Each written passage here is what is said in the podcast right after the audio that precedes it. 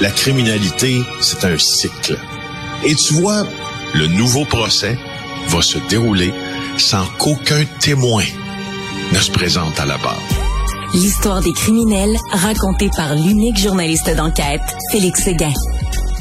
Alors, Félix, de quoi tu veux me parler? Euh, JFK? Oui, je veux te parler pendant toute la chronique de John Fitzgerald Kennedy parce que toi et moi euh, partageons, je pense, une certaine fascination pour l'homme politique et aussi euh, nous partageons beaucoup de questionnements sur les raisons de son assassinat. On a déjà débattu peut-être l'un de nos plus âpres débats entre moi et toi d'ailleurs de, de, Jim Garrison que euh, que toi tu places dans la catégorie des illuminés, que moi je place dans la catégorie des gens qui au moins euh, ont eu la force de contester le discours officiel de la commission Warren et sans Jim Garrison, le public aurait cru peut-être encore bien plus longtemps à la thèse du tireur seul qui mettait Lee Harvey Oswald seul au dépôt de livres. Mais je te fais, je te fais une parenthèse. Il y a un livre qui s'intitule American Gothic. Je crois que c'est ça le titre. Alors, c'est un, c'est un livre sur Garrison en disant que c'était un gars qui était absolument pas crédible, c'était un alcoolique fini, que les gens autour de lui le ridiculisaient trouvait que c'était n'importe quoi. Tu sais, euh, Oliver Stone en a fait une figure tu sais, avec Kevin Costner, puis tout ça, une figure un peu euh, ben, emblématique, mais ça a l'air que c'était un coucou dans la vraie vie, en tout cas. Selon il, y a, il y a une part de vérité sur, effectivement, la tenue euh, de Jim Garrison. Tu sais que Jim, Garrison a été aussi interrogé, a été accusé sans en être trouvé coupable aussi d'avoir protégé un, un, un, criminel là en charge d'un réseau de revendeurs et d'arnaqueurs de la Nouvelle-Orléans parce qu'il était procureur à la Nouvelle-Orléans, mais ah, quand même, donnons-lui une mérite de nous avoir peut-être fait, fait connaître au public la, thèse que le tireur n'était pas seul, ce qui, évidemment, ça, je pense, est une vérité que l'on peut tous accepter maintenant, que Lee Harvey Oswald n'a pas assassiné seul John F. Kennedy. Je t'en parle évidemment parce que depuis hier, on en parle sur toutes les tribunes. Ça fait, fait 60 ans que ce, ce rêve américain s'est un peu éteint, en tout cas une partie du rêve américain s'est éteint pour plusieurs avec l'assassinat euh, du président euh, Kennedy. Euh, il y a beaucoup, beaucoup de chroniques. D'ailleurs, si vous regardez aujourd'hui dans le Journal de Montréal, hier, recenser tout ça, Luc La Liberté nous fait une très belle chronique qui nous rappelle qu'en une décennie, JFK, Malcolm X, Martin Luther King, Bobby Kennedy, Robert Kennedy, le frère de JFK, vont tomber sous les balles. On a cassé quelque chose pendant cette décennie-là. Je reviens sur l'assassinat. Tu m'as parlé de livres, je te parle d'un livre. Écoute, j'ai, j'ai, j'ai, j'ai écouté beaucoup d'entrevues avec Jean-François Guéraud depuis une semaine. Jean-François Guéraud a passé 17 ans au service du contre-espionnage français avant de devenir officier à la coordination nationale du renseignement et de la lutte contre le terrorisme à l'Élysée. Je te dis tout de suite, j'ai commandé le livre. Je n'ai pas encore lu le livre, mais j'ai entendu euh, de toutes les façons euh, Guéraud décrire ce qu'il avait mais, fait. Mais, mais qu'est-ce que lui sait que les autres savaient pas? En fait, son livre, généralement parlant, parle euh, de la mafia et de la Maison Blanche. Ça, c'est son thème. D'accord? Sauf que il documente la thèse la plus crédible pour expliquer l'assassinat de JFK et euh, il se fie aux derniers documents qui ont été rendus disponibles, notamment euh, par la librairie du Congrès américain, que la mafia italo-américaine est probablement a probablement trempé dans l'assassinat de JFK.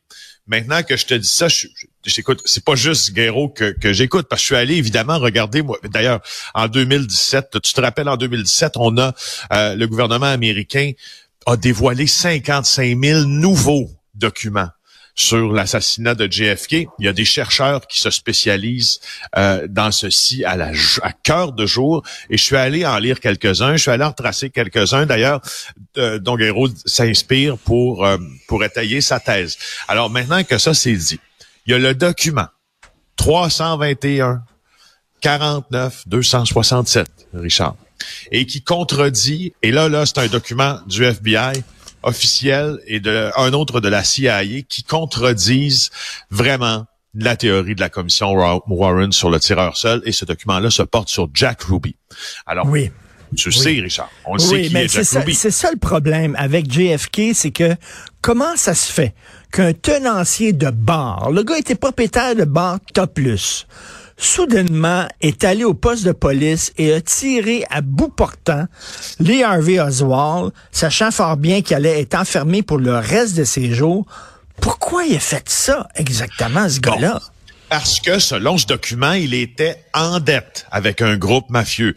Le matin de l'assassinat de John F. Kennedy à Dallas, Ruby aurait contacté une source humaine de la CIA et lui aurait dit, veux-tu venir avec moi to watch the fireworks pour regarder le feu d'artifice. Euh, et cette source-là dit qu'il était avec Jack Ruby euh, au coin de, de, de ils appellent ça le postal next building là, mais le, le, le, dépôt de livres et l'édifice des postes. Voilà, au, moment de, de cette pétérade là. Et donc les choses avancent, les choses avancent, les choses avancent. Et là, il va entrer dans les dettes que Jack Ruby avait envers la mafia après que Fidel Castro ait mené sa révolution communiste à Cuba, après que les mafieux se soient fait sortir du pays et aient été par euh, par Bobby Kennedy un peu euh, empêchés de continuer leurs opérations aux États-Unis parce que euh, il était attorney général, il menait une campagne qui n'avait pas de cesse contre les mafieux. Alors et, ce qu'il nous dit, dans, enfin, dans ce document-là, qui, qui, qui, sur Internet, vous pouvez le voir, c'est les documents du gouvernement américain, c'est sur le site du gouvernement américain. Et Ruby a toujours dit, alors qu'il disait officiellement quand il a tué Lee Harvey Oswald euh, dans le hall du, du, euh, du commissariat de police mm. quand Lee Harvey Oswald a été transporté. Il a dit c'est parce que je voulais venger Jackie Kennedy, c'est parce que j'étais en deuil. Bon, ben ce qu'il dit au fond là, c'est pas ça. Ce qu'il dit c'est que il devait le faire parce qu'on la mafia lui avait commandé, puis il était en danger s'il ne le faisait pas. Puis il était mieux. il, voulait, il voulait, lui, préférait passer sa vie derrière les barreaux plutôt que de d'affronter la mafia. Et, euh, écoute, ce que tu me dis, c'est que il, était au courant qu'on allait tuer John F. Kennedy. C'est ça, avant même l'assassinat, là. Exactement, exactement. Euh, et, euh, et tu vois le, le, la commission là euh, de la chambre sur euh, les assassinats là qui, qui établit maintenant la présence d'au moins deux auteurs ou deux complices sur la scène. Ça c'est important à mentionner 60 ans plus tard. Et puis cette commission là aussi a aussi maintenant affirmé qu'il s'agissait d'une action concertée en plusieurs personnes, une conspiration au sens judiciaire du terme.